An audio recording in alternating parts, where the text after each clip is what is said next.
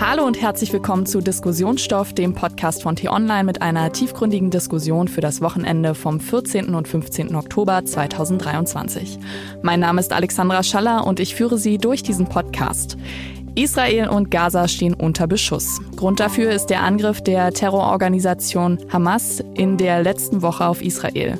Seitdem kamen rund 1300 Menschen in Israel ums Leben und über 3000 weitere Menschen wurden verletzt. Durch den Gegenschlag der israelischen Luftwaffe auf Gaza starben laut dem dortigen Gesundheitsministerium mindestens 1500 Menschen in Gaza und über 6000 weitere wurden verletzt.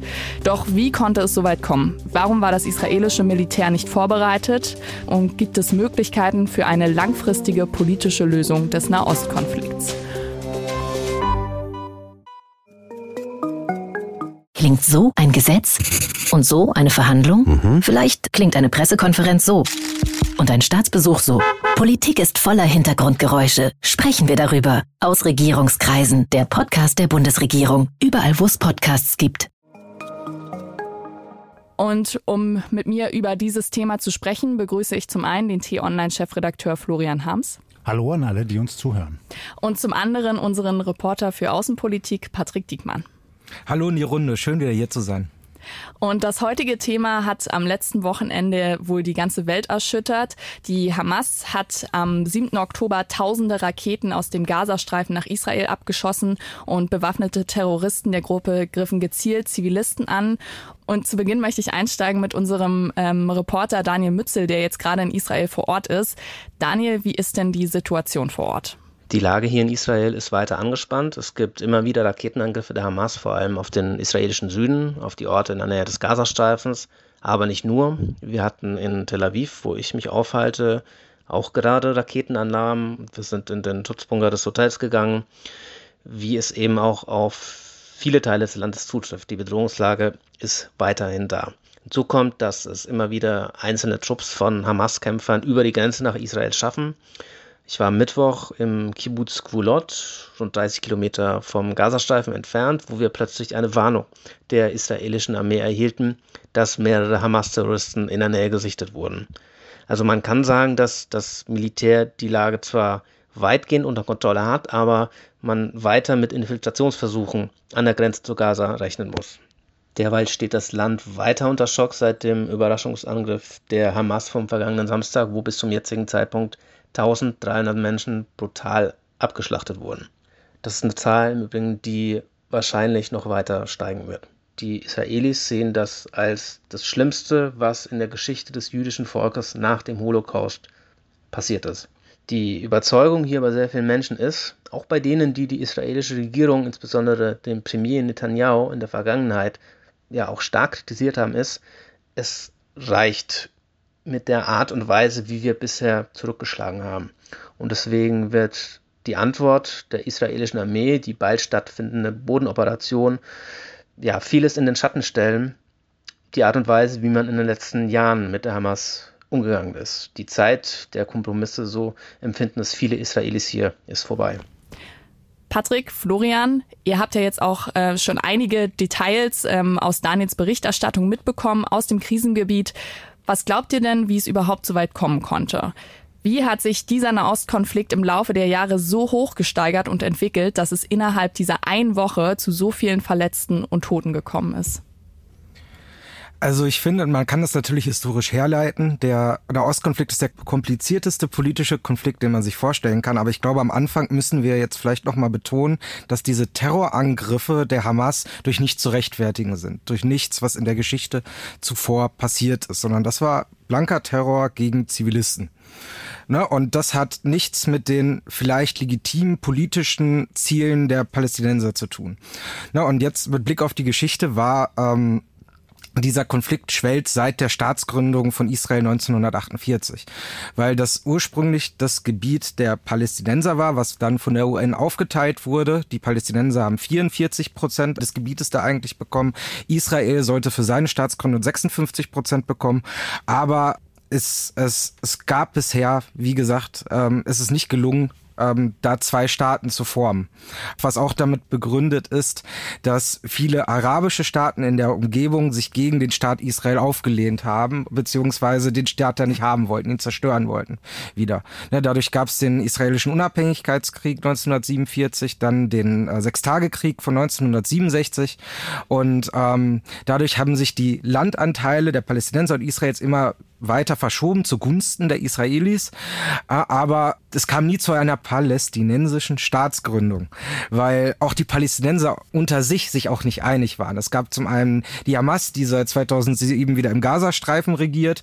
Es gibt aber auch die Fetah, die ähm, im Westjordanland regiert, ne, die beide, beide äh, kommen aus radikalen Richtungen. Fetah hat sich einigermaßen, ähm, also ist zur politischen Partei mehr geworden, ne, aber ähm, selber die Palästinenser unter sich sind sich nicht einig. Ne? Dementsprechend ist es auch schwierig für jemanden, für den Westen und auch für Israel, einen Verhandlungspartner zu finden, der für die Palästinenser spricht. Und so, Patrick, wie du betont hast, dass diese Hamas-Terrorangriffe durch nichts zu rechtfertigen sind, so muss man sicherlich auch nochmal sagen, was der Kern dieses Problems im Nahen Osten ist. Denn natürlich spielt dort die Religion eine Rolle, mhm. natürlich spielt die Wasserverteilung eine Rolle, der unterschiedliche Wohlstand. Im Kern ist das aber ein Territorialkonflikt. Mhm. Beide Seiten, sowohl die Israelis, der Judenstaat, als auch die Palästinenser beanspruchen dasselbe Gebiet. Und das ist der Kern, der lässt sich so schwerlich auflösen, solange man eben nicht sagt, ich gebe mich mit etwas weniger zufrieden. Und mhm. das schwelt seit Jahrzehnten und eruptiert dann immer wieder in diesen fürchterlichen Kriegen und Angriffen. Mhm. Und Alexander, weil du gefragt hast, wie konnte es jetzt dazu kommen, dass die Hamas so fürchterlich zuschlagen konnte? Die ersten Erkläransätze gehen dahin, dass zum einen die israelische Regierung sich stark mit sich selbst beschäftigt hat in den letzten Monaten. Wir mhm. erinnern nochmal an diesen Konflikt rund um die sogenannte Justizreform, die die Regierung Netanyahu dem äh, Parlament abtrotzen wollte. Also da hat man eher interne Auseinandersetzungen gehabt, vielleicht nicht mehr so sehr in den äußeren Feind geschaut. Und zum Zweiten kam hinzu, dass die Regierung Netanyahu massiv den Siedlungsbau im Westjordanland fördert und dort immer mehr Soldaten hingeschickt hat, um diese immer mehr Siedler zu schützen. Und diese Soldaten sind zum Teil auch aus dem Süden des Landes und aus der Grenzregion zum Gazastreifen abgezogen worden, um eben im Westjordanland Siedler mhm. zu schützen. Und das war sicherlich ein schwerwiegender Fehler, weshalb man dann auch nicht mitbekommen hat, wie die Hamas da aufgerüstet hat. Selbst wenn die Hamas jetzt dieses Gebiet einnehmen, würde es dann nicht auch innerhalb der Palästinenser zu einem Konflikt kommen? Die Hamas hat, die regiert im Gazastreifen. Ja, ja, ja, genau. Da, da ist sie die ganz klare Macht und hat auch die Fatah, von der Patrick vorhin sprach, die dann in die palästinensische Autonomiebehörde übergegangen ist, unterdrückt, mhm. hat die zum Teil ermordet, deren Aktionisten, hat deren Kämpfer und deren Funktionäre zum Teil ermordet. Und es ist ganz klar, in Gaza herrscht die Hamas. Dass der Mehrheit der Bevölkerung das vielleicht gar nicht gefällt, steht auf einem anderen Blatt. Hm. Und vielleicht noch dazu, die Hamas gibt es eigentlich nur für den bewaffneten Kampf gegen den Staat Israel. Das heißt, die Hamas braucht immer wieder eine Eskalation dieses Konfliktes. Ohne das hätte sie gar keine Existenzberechtigung. Ne? Also die ist keine moderate Kraft, sondern sie ist ne, für den bewaffneten Kampf gegen den Staat Israel. Und an dieser Stelle vielleicht nochmal daran erinnert, warum es den Staat Israel eigentlich gibt. Weil die Juden, äh, Judinnen und Juden nach dem Ende des Zweiten Weltkrieges und nach der Shoah, also der der Urkatastrophe, dem industriellen Mord äh, an Juden in Europa, einen staatlichen Rückzugsort brauchten. Ne? Also wo man sich in so etwas sollte nie wieder passieren, ne? wo sich Judinnen und Juden dann in Ernstfall zurückziehen können. Und es gab keinen Judenstaat. Deswegen war das neben diesen Religions, religiösen Zielen, die Florian angesprochen hat, war das immer das Ziel der Zionisten, also der jüdischen Nationalisten, dass dieser Staat gegründet wird. Und wenn du gestattest, Alexandra, vielleicht noch ein Wort zu Hamas. Denn dieser Hass, den wir dort jetzt gesehen haben bei diesen fürchterlichen Terrortaten, geht zurück auf eine ganz tief verwurzelte Ideologie. Mhm. Die wird religiös bemäntelt, aber eigentlich ist sie auch eher nationalistisch und aktivistisch und terroristisch. Ich gebe euch ein Beispiel. 1998 war ich in Damaskus, habe dort studiert und damals lebte noch der Scheich Ahmad Yassin. Der war damals der spirituelle Kopf der Hamas und der reiste dann durch die arabischen Länder, wurde dort hofiert wie ein Staatschef und kam dann in die große Umayyaden-Moschee in Damaskus, hielt dort Hof beim Freitagsgebet. Es waren tausende Menschen da und hat dann eine Predigt gehalten. Und diese Predigt durchzog eine klare Botschaft, die da lautete, wir müssen die Juden ins Meer treiben, sprich, wir müssen die alle ermorden, die müssen alle weg aus Palästina, vorher darf kein Araber ruhen. Das war blanker Terror in dieser Rhetorik. Und das ist über all die Jahre in vielen arabischen Staaten immer wieder gesät worden. Und natürlich erst recht im Gazastreifen. Du hast gerade schon über Damaskus gesprochen. Damaskus und Aleppo wurden unter anderem jetzt auch von Israel angegriffen, waren Teil ähm, oder waren Ziele von Luftangriffen. Und mich würde jetzt interessieren, weil Israel jetzt auch zurückgeschlagen hat, nicht nur Damaskus, nicht nur Aleppo, sondern natürlich auch Gaza, wie ihr zu diesem Gegenschlag von Israel steht. Ich würde es ehrlich gesagt nicht überbewerten. Also im Prinzip, ähm, Syrien steht auf der Seite des Iran und auch auf der Seite der Palästinenser in dem Konflikt. Ich konsumiere auch immer syrische Nachrichten, deswegen weiß ich, was da in den letzten Tagen los war. Da steckt man wirklich die Hände über den Kopf zusammen. Aber ähm, es geht bei den Luftschlägen Israels meiner Interpretationsart darum, iranische Milizen auszuschalten, die oft in der Nähe von Flughäfen und so Du meinst weiter. die Schläge in Syrien vor allem? Genau, ja. ja. Also wir reden jetzt im Moment nicht über Gaza. Ne, genau, weil, ja, ja, genau, weil, weil ich ja auch gerade mit Damaskus angefangen habe. Genau, und Aleppo, ne? Also, ja, genau, und Aleppo auch. Genau, ne? Also in der Vergangenheit gab es öfters israelische Luftschläge, also schon vor der Eskalation jetzt im Gazastreifen, gegen iranische Milizen, die in der Nähe immer ihre Camps hatten von Flughäfen.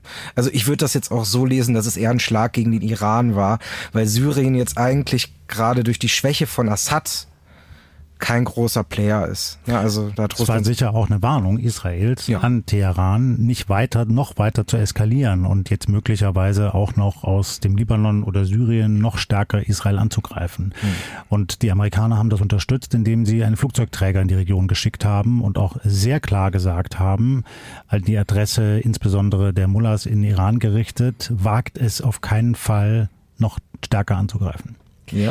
Ich habe äh, diese Woche einen Geheimdienstkontakt gesprochen und der hat gesagt, das ist ja der zweite Flugzeugträger in der Region, ne, der hat gesagt, äh, der erste Flugzeugträger ist ein politisches Signal, der zweite ist schon ganz klare Warnung.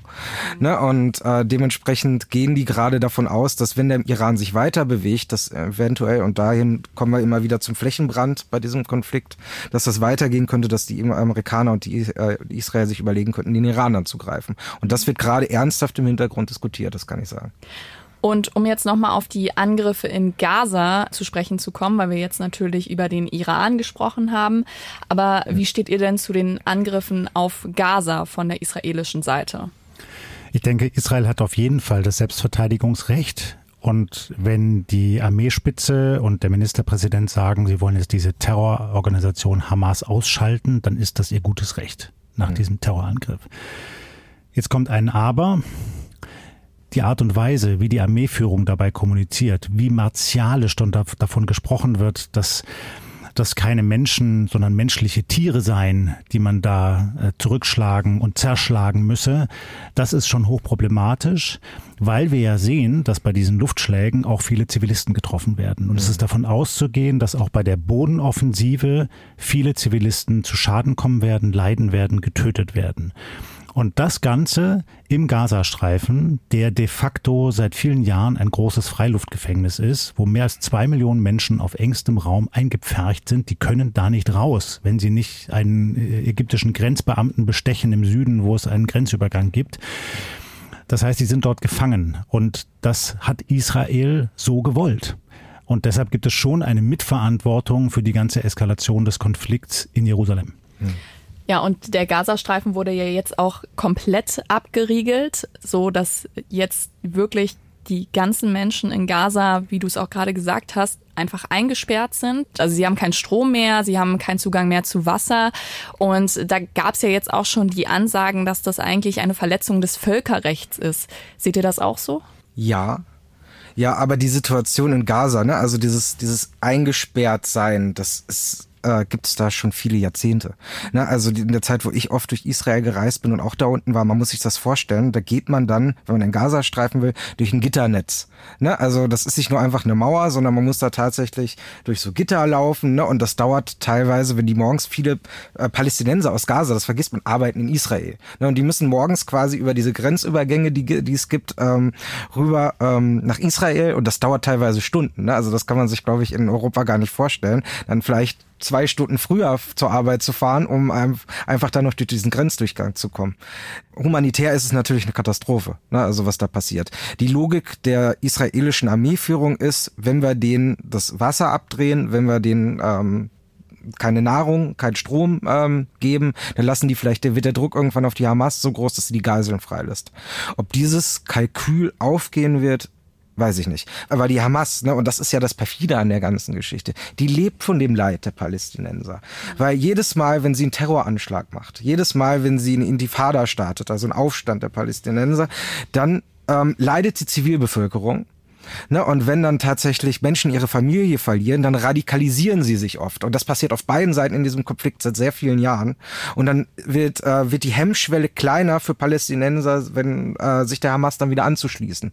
Ne? Und dadurch, wie gesagt, ich hatte es Anfang schon gesagt, ähm, das ist ihre Existenzberechtigung. Gibt es denn auch eine Möglichkeit von Israel, dass sie sich auch diplomatisch bemühen, mit der Hamas zu sprechen? Gab es solche? Das ist die große Frage, ob es nicht doch irgendwann gelingen kann, diesen Konflikt, wenn schon nicht zu lösen, zumindest zu entschärfen. Und gegenwärtig ist das illusorisch. So, mhm. das wird jetzt auf Monate, vielleicht Jahre hinaus kein Thema sein, leider. Aber wenn wir in die Geschichte schauen, dann gab es ja Ansätze. Also mhm. für mich war Rabin, Yitzhak Rabin, der israelische Ministerpräsident, ein Held. Der kam aus dem Militär, der hatte eine martialische Karriere und er hat sich dann zum Friedensstifter gewandelt. Und er hat am Ende dem PLO-Chef Yasser Arafat die Hand gereicht und hat gesagt, wir müssen uns verständigen und war bereit zu Friedensverhandlungen. Das waren diese Osloer Verhandlungen. Das Ganze ist dann leider am Ende nicht so gekommen wie gewünscht. Zwar gab es dann die Gründung der palästinensischen Autonomiebehörde und auch gewisse Möglichkeiten für die Palästinenser, aber weil dann eben wieder, da sind wir wieder beim Thema, das Patrick gerade ansprach, Terroristen das Ganze torpediert haben. Also es gab Anschläge auf beiden Seiten. Rabin ist von einem jüdischen Extremisten ermordet worden. Es gab auf der anderen Seite Palästinenser-Anschläge. Und dann hat sich die Lage wieder verhärtet und ähm, das kam eben nicht dazu, dass es wirklich einen echten Frieden gegeben hat. Es hat aber gezeigt, es ist durchaus eine Annäherung möglich, so anstrengend sie auch sein mag. Hm. Du hast gerade schon über die Autonomiebehörde gesprochen und ähm, Deutschland und die EU haben ja auch zwischen 2021 und 2024 Geld zugesichert, ähm, und zwar 1,2 Milliarden Euro zur Finanzierung von Projekten in Gaza. Und das Geld wurde ja jetzt erstmal ähm, ja ausgesetzt. Wie steht ihr dazu? Denkt ihr, das ist die richtige Reaktion auf diesen Konflikt? Also meine Einschätzung ist eher, dass das Problem die UN-Gelder sind, die teilweise in falsche Töpfe fließen oder dass da teilweise beispielsweise Schulbücher finanziert werden, die äh, den Mord und den Aufstand gegen Israel irgendwie rechtfertigen. Die deutsche Entwicklungshilfe, so wie ich das verstanden habe, ähm, geht eher in Richtung humanitärer Hilfe, das heißt Nahrungsmittel und so weiter und so fort.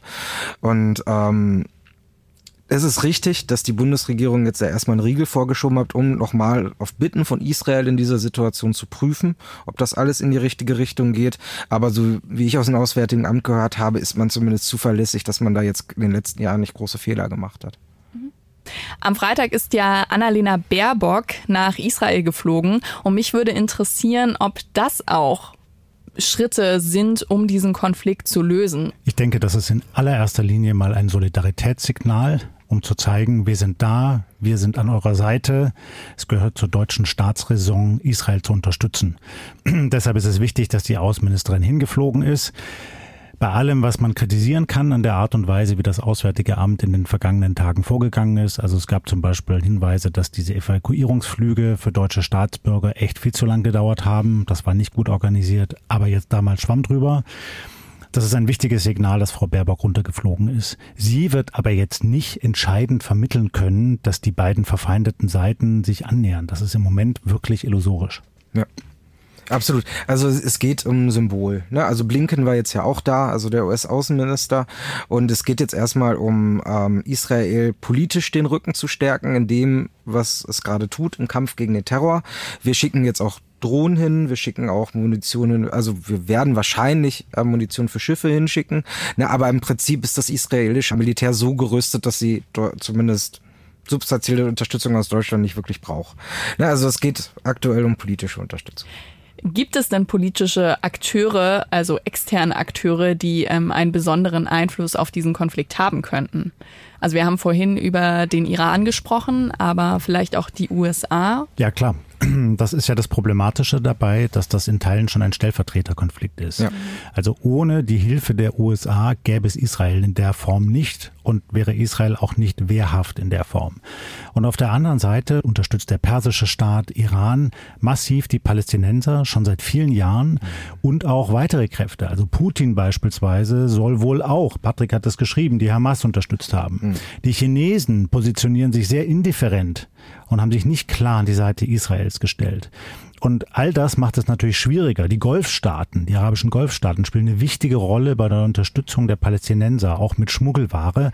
Und all das zusammengedacht macht das Ganze eben wirklich zu einem Pulverfass, wo mhm. es schwierig ist und wo jetzt nicht einfach ein Land als Schlichter hingehen kann und sagen kann, ich nehme das jetzt mal in die Hand und löse das. Mhm. Das, das ist illusorisch. Mhm. Ich glaube, man muss es in zwei Schritte aufteilen. Der erste ist jetzt erstmal Kampf gegen Terror mhm. mit dem Ziel Israels, dass so etwas, so ein Terroranschlag für viele Jahre nicht mehr vorkommen kann. Mhm.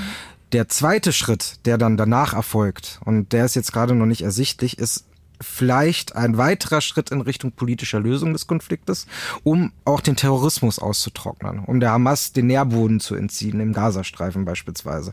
Na, und dann gibt es Akteure wie die USA, wie äh, Iran, die jetzt nicht als Vermittler in Frage kommen, weil sie ganz klar auf einer Seite stehen. Mhm. Dann gibt es die traditionellen Vermittler in dem Konflikt, das sind beispielsweise Ägypten und Katar und auch der türkische Präsident Erdogan wäre das gerne, weil er sich als Vorkämpfer aller Muslime sieht und als Regionalmacht. Ne, also ähm, dementsprechend gibt es die Staaten, die sich gerade schon so ein bisschen neutraler in Positionen bringen, sich nicht zu positionieren, um eventuell vermitteln zu können. Aber das ist ja, wie gesagt, wir hatten es anfangs angesprochen, der, der heilige Gral der internationalen Konflikte, das zu lösen, ist extrem schwierig. Patrick, das, was du zu Beginn sagtest, finde ich sehr interessant, diese zwei Phasen, die wir jetzt unterscheiden müssen. Also wenn man irgendwann wieder darauf hinarbeiten kann, dass der Nahostkonflikt zumindest eingedämmt wird. Dann geht das erst nach dieser Phase, wo jetzt die Hamas zerschlagen werden soll. Ja. So. Wie kann das dann gelingen? Ich denke, auch in Israel gibt es immer mehr Einsicht und ich vernehme auch Stimmen, die schon zu bedenken geben, wenn Israel das so weiter organisiert, wie das bisher der Fall gewesen ist, wird es immer wieder Terror geben. Ja. Also, da geht es gar nicht nur darum, dass die Menschen in Gaza wirklich als Hungerleider in einem Freiluftgefängnis leben müssen oder dass die Palästinenser im Westjordanland in einem zerstückelten Bantustan leben müssen, sondern es geht auch um die israelische Gesellschaft wo es ja auch Araber gibt, die aufgrund der demokratischen Entwicklung irgendwann die Mehrheit in Israel stellen werden, also mehr als Juden sein werden.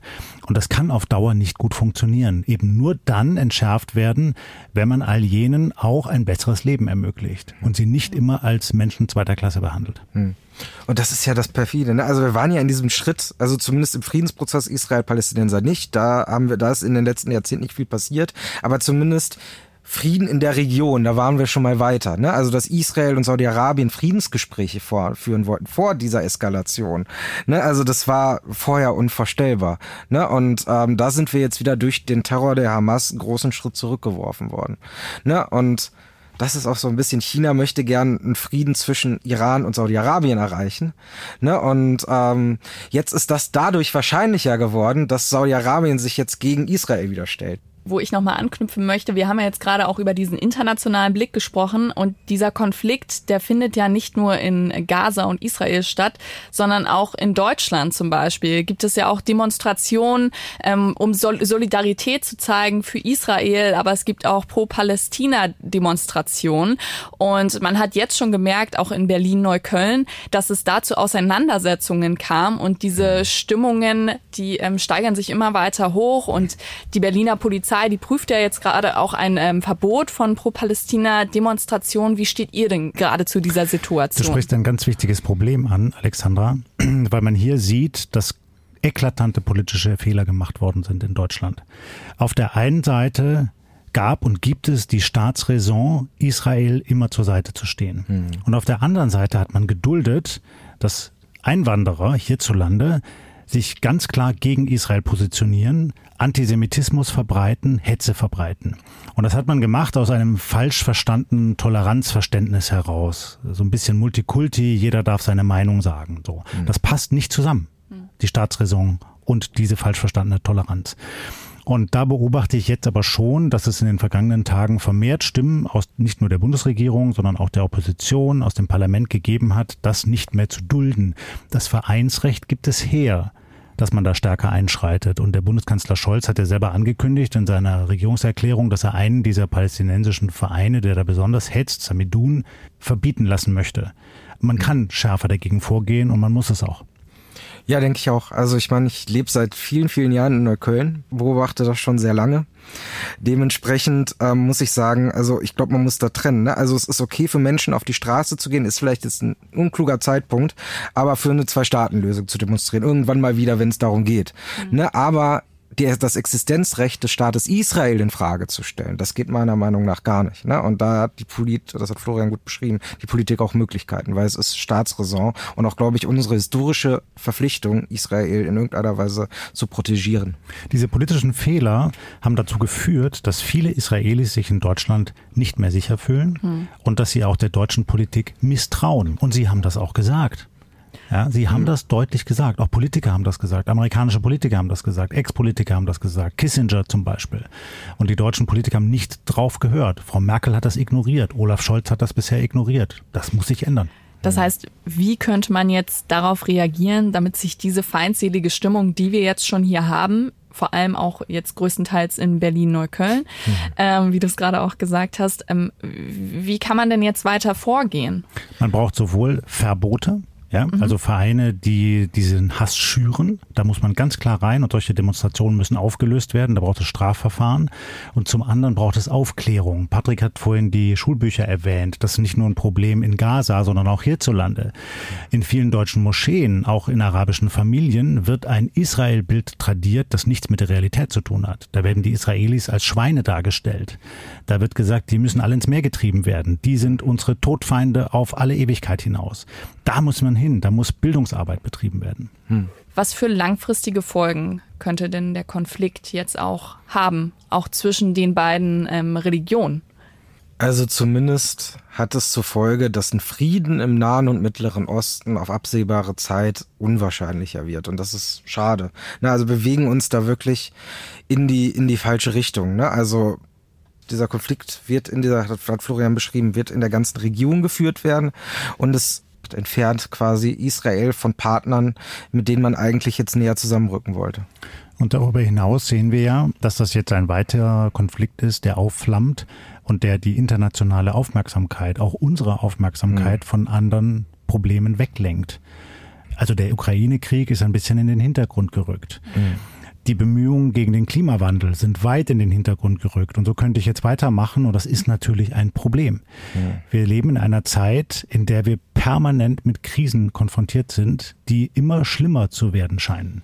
Und darauf haben wir noch nicht die gute und richtige Antwort gefunden. Ähm, unser Kollege Marc von Lübcke hatte gerade auf T-Online ein Interview veröffentlicht mit Carlo Massala, einem Militärexperten, und der spricht das an. Er hat nicht den Eindruck, dass die deutsche Gesellschaft schon so gefestigt und so resilient ist, dass sie diesem zunehmenden Krisensturm widerstehen kann. Mhm. Und das ist etwas, was wir auch nicht einfach den Politikern aufhalsen können, sondern wir alle als Gesellschaft müssen uns mit dieser Herausforderung beschäftigen. Mhm. Ich danke euch, dass ihr heute mit mir über dieses sehr kritische und auch emotionale Thema gesprochen habt, weil ich merke auch selbst, auch wenn Daniel aus dem Kriegsgebiet berichtet, wie schrecklich die Situation sowohl in Israel als auch in Gaza ist. Vielen lieben Dank, Florian, vielen lieben Dank, Patrick, dass ihr euch die Zeit genommen habt. Und ich hoffe auch, dass es Ihnen, liebe Hörerinnen und Hörer, gefallen hat. Und wenn ja, dann abonnieren Sie auch gern unseren Diskussionsstoff-Podcast, zum Beispiel auf Spotify. Dafür müssen Sie nur auf Folgen klicken klicken und lassen Sie auch gerne eine Bewertung da. Da ist es bis zu fünf Sternen möglich. Und dort finden Sie auch unseren Nachhaltigkeitspodcast Grünes Licht mit Tipps für Ihren Alltag. Bei Fragen und Anmerkungen können Sie uns auch gerne schreiben an podcasts.t-online.de und damit bedanke ich mich fürs Zuhören und sage ciao. Danke, bis zum nächsten Mal. Tschüss und bleiben Sie uns gewogen.